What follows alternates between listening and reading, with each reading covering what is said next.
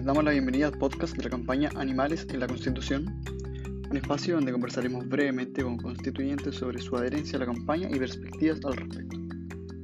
Esta iniciativa nace por parte de más de 60 organizaciones chilenas y busca incluir a los animales en la nueva constitución desde tres pilares fundamentales: sintiencia, individualidad y deber estatal.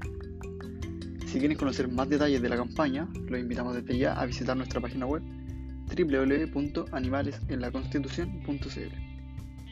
Después de esta breve introducción, les cuento que mi nombre es Felipe Samur, soy asociado a la Fundación Derecho y Defensa Animal, fundación impulsora de la campaña, y el día de hoy, en este episodio, nos acompaña Galita Osin, ella es candidata constituyente por el distrito número 9 y actualmente adhiere a la campaña Animales en la Constitución.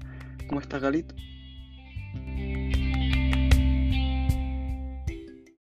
Hola Felipe, muy contenta de esta invitación. Gracias por invitarme. Gracias a ti por aceptar la invitación y por darte el tiempo de tener esta conversación con nosotros. Eh, cuéntanos un poco de ti, eh, a qué te dedicas y por qué decidiste ser candidata por el Distrito 9. Bueno, yo tengo 23 años, estoy en mi último semestre de Derecho en la Universidad de Chile. Eh, tuve activa participación en las movilizaciones sociales de 2019, así como también antes de eso participaba de la vía política universitaria, fui vicepresidenta y directora política de la Federación de Estudiantes y Jóvenes Judíos, también participo una coordinadora feminista, entonces está ese interés por lo público, desde bien chica también fui eh, centro de alumnos, entonces ahí está como esa vocación por lo público.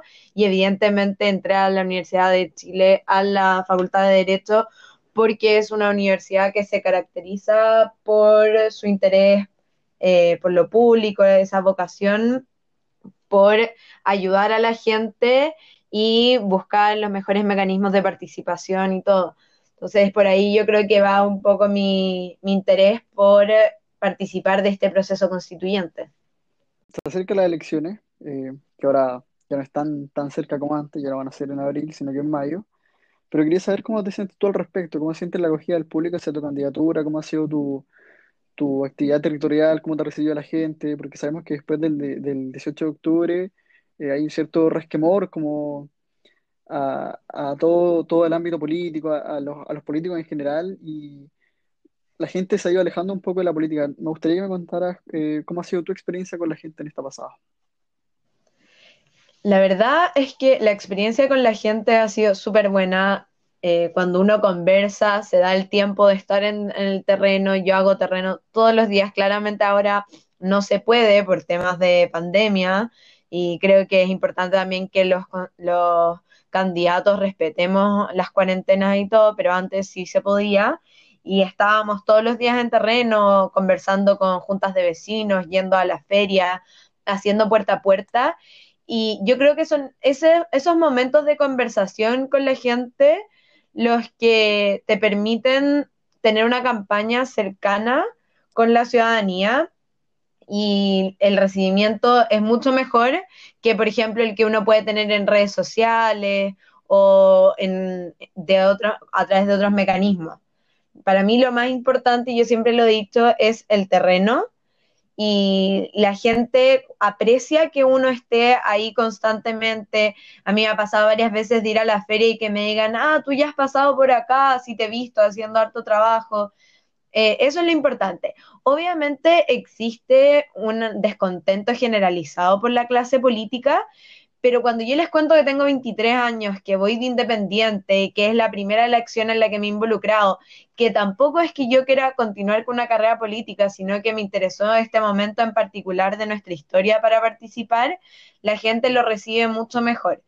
Pero sí me ha tocado, por ejemplo, ver cómo a otros candidatos de alguna manera los funan en la feria, eh, discuten largamente con ellos, porque efectivamente eh, lo que siente la gente es que ha habido una desconexión entre la clase política y los representados, que son los ciudadanos y ciudadanas de Chile. Gali, el hecho de ser una candidata joven y de no haber estado relacionada con actividad política anterior, ¿hace que la gente te perciba de una manera distinta? Completamente. Eh, yo al principio estaba súper asustada, sobre todo por mi edad. Soy de las candidatas más jóvenes que hay. Y, y yo creí que la percepción de, la, de los vecinos y vecinas del Distrito 9 iba a ser muy negativa. Pero fue todo lo contrario. Quieren caras nuevas, quieren ideas nuevas, el estallido social comenzó por los jóvenes, entonces ellos entienden que los jóvenes tenemos que participar, no quieren a los mismos políticos de siempre, quieren una forma distinta de hacer política y por lo mismo reciben bien que yo tenga 23 años. Distinto es cómo lo recibió la clase política. En general, la clase política me ha recibido súper mal por el hecho de ser mujer y tener 23 años lo ven como dos puntos muy negativos. Eh, muchos me, han cerrado las puertas, no nos han ayudado porque dicen que soy una persona que no tiene experiencia, que es muy joven para este trabajo. Y a través de la campaña le, hemos ido un poco cerrando la boca a todas esas personas que no creyeron en, en nosotros. Conversando directamente sobre la idea de incluir a los animales en la nueva constitución, ¿Por qué crees tú que deberían estar incluidos? ¿Por qué decidiste sumarte a la campaña que ha impulsado la Fundación? Yo desde el comienzo de mi campaña, antes incluso de asociarme con ninguna de, de estos compromisos, yo le dije a mi equipo, para mí un punto súper importante es que los animales estén eh, en la nueva constitución y sean sujetos de protección y no objetos como lo son hoy en día. Yo tengo, he tenido toda mi vida animales, tengo una gran sensibilidad por los animales, creo que son seres sintientes que tienen percepción de la realidad, que tienen derecho también a vivir una vida libre de crueldad y por lo mismo se merecen una protección. No los podemos, no puede ser que hasta el día de hoy en nuestro Código Civil los trate como objetos, como bienes muebles. Incluso esto no es una práctica que se da, pero se podría dar de que a uno le embargaran los animales. En general, mm. nunca embargan a los perros ni a las mascotas, pero podría darse porque son considerados objetos. Y no podemos seguir bajo esa misma lógica los animales son seres sintientes y no solamente las mascotas, sino que todo el espectro de animales son importantes tanto para la biodiversidad, los ecosistemas, como también entendiéndolos como individuos dotados de sensibilidad y que por lo mismo tenemos que avanzar hacia una economía y hacia una industria sustentable, no cruel, y una sociedad que entienda que los animales también son parte de la familia. Mm. David, me gustaría eh, saber cómo percibe la gente esta propuesta de incluir a los animales en una eventual nueva constitución. Hay dos situaciones. Por un lado, hay personas que me dicen, ah, entonces no me voy a poder comer un bistec porque me van a acusar de que le estoy violando los derechos humanos a los animales. Me, me dicen cosas tan absurdas como esa.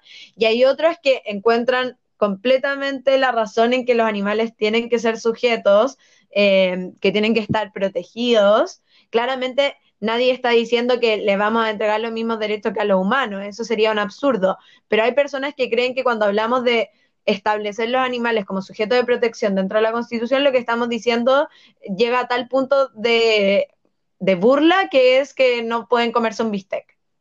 Y eso no es lo que estamos diciendo.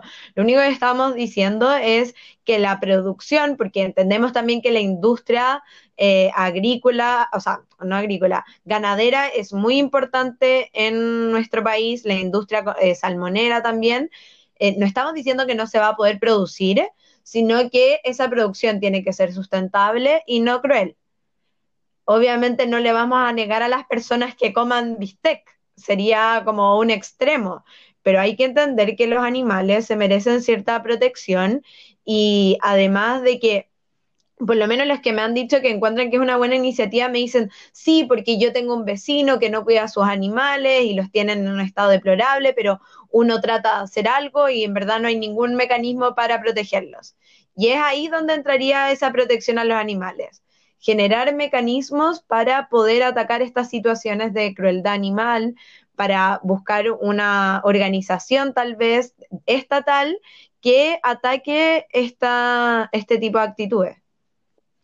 En ese sentido, ¿te parece suficiente la legislación actual respecto a tenencia responsable, a protección animal, que tenemos en Chile o, crees que debería regularse de una manera distinta? Eh, ¿Deberían introducirse eh, legislaciones nuevas, quizás enfocadas a emular de alguna forma eh, lo que sucede en, otro, en otros países como Europa, como India? Yo creo que la legislación actual es insuficiente, por algo lo, que yo te comentaba, que hay gente que me ha dicho en la calle, yo tengo un vecino que no le da comida a, a los animales, que los tiene en pésimo estado, y yo he tratado de hacer cosas para poder proteger a esos animales, pero realmente no es mucho lo, lo que se puede hacer. Y también tiene que ver con que, como yo decía, no hay una organización estatal detrás de la legislación animal y de la protección de esos animales. Entonces, eh, promover la, protección, una, una institucionalidad que no solamente se dedique a fiscalizar, sino también a promover el cuidado de los animales, a generar legislación, porque la única manera de generar un, una verdadera, eh, verdaderos mecanismos de protección a los animales es teniendo también un ente fiscalizador que promueva los derechos de los animales, que haga clases, capacitaciones, etcétera, etcétera. Sí, claro, porque si bien es cierto, la ley, la ley Cholito establece eh, un, un rol fiscalizador de las municipalidades respecto a la inscripción en el Registro Nacional de Mascotas, eh, al menos en lo personal, y yo creo que tú también, eh, nunca he visto eh, ningún tipo de fiscalización, salvo cuando se realiza alguna denuncia o algún, alguna situación de ese tipo, no existe fiscalización alguna, entonces es un poco letra muerta. Sí, no, y además, a ver, más allá de que el chipeo puede llegar a servir, la verdad es que eh, yo tengo a mis animales chipeados, obviamente, pero la probabilidad de que vaya a funcionar ese mecanismo, de que yo vaya a lograr encontrar a, a mis perros a través de ese mecanismo, no es mucho. Entonces, yo creo que hay que tomar medidas que sean efectivas que realmente nos permitan proteger a nuestros animales y entendiéndolos como individuos dotados de sensibilidad. Es cierto. Eh, es lo que la Fundación ha buscado promover a través de esta campaña y hasta el momento creo que lo hemos hecho bastante bien. Sin embargo, aún faltan candidatos por sumarse. Y bueno, quería darte las gracias por tu respuesta, Gali. Dejamos este espacio para que tú puedas invitar a la ciudadanía a votar por tu candidatura y a contarnos qué otros intereses te mueven. Bueno, mi nombre es Galit Agosín Orbitz, voy de candidata por el Distrito 9, pueden seguirme en redes sociales, Instagram, Facebook, Twitter como Galit Agosín Orbitz. también tenemos un número de WhatsApp disponible para consultas, propuestas, eh, si quieren contarnos sus experiencias, quieren armar un cabildo, lo que sea, nos pueden contactar al más 569-083-0035. Yo contesto si no es el mismo día en un par de horas. Así que también los animo a, buscar otros mecanismos de seguir haciendo campaña ya que estamos en cuarentena. Tengo todas las ganas y el entusiasmo por eh, seguir participando de este proceso. Y además de nuestra propuesta sobre los animales tenemos muchas otras propuestas igualmente relevantes para una nueva constitución, como es transitar desde un Estado subsidiario a un Estado social de derecho, aumentar los mecanismos de participación para la ciudadanía y también, por último, pero no menos importante, tenemos la oportunidad histórica a nivel mundial de construir una constitución en paridad y por lo mismo tenemos que aprovechar para tener una nueva constitución permeada en su totalidad por la perspectiva de género, reconociendo los derechos de las mujeres, los derechos reproductivos y sexuales, la educación sexual integral, los derechos también laborales de las mujeres, que tengamos acceso a igualdad salarial efectiva y que también sea reconocido el trabajo de cuidado que hoy en día no está remunerado y tampoco cotizan. Y eso en verdad, síganos en las redes sociales y muy contenta de haber podido participar de este podcast y gracias por la invitación, Felipe.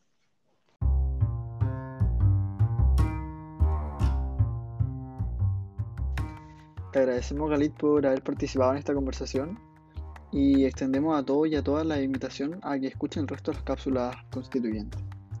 Espero que tengan un buen día y nos podamos escuchar nuevamente en otra oportunidad.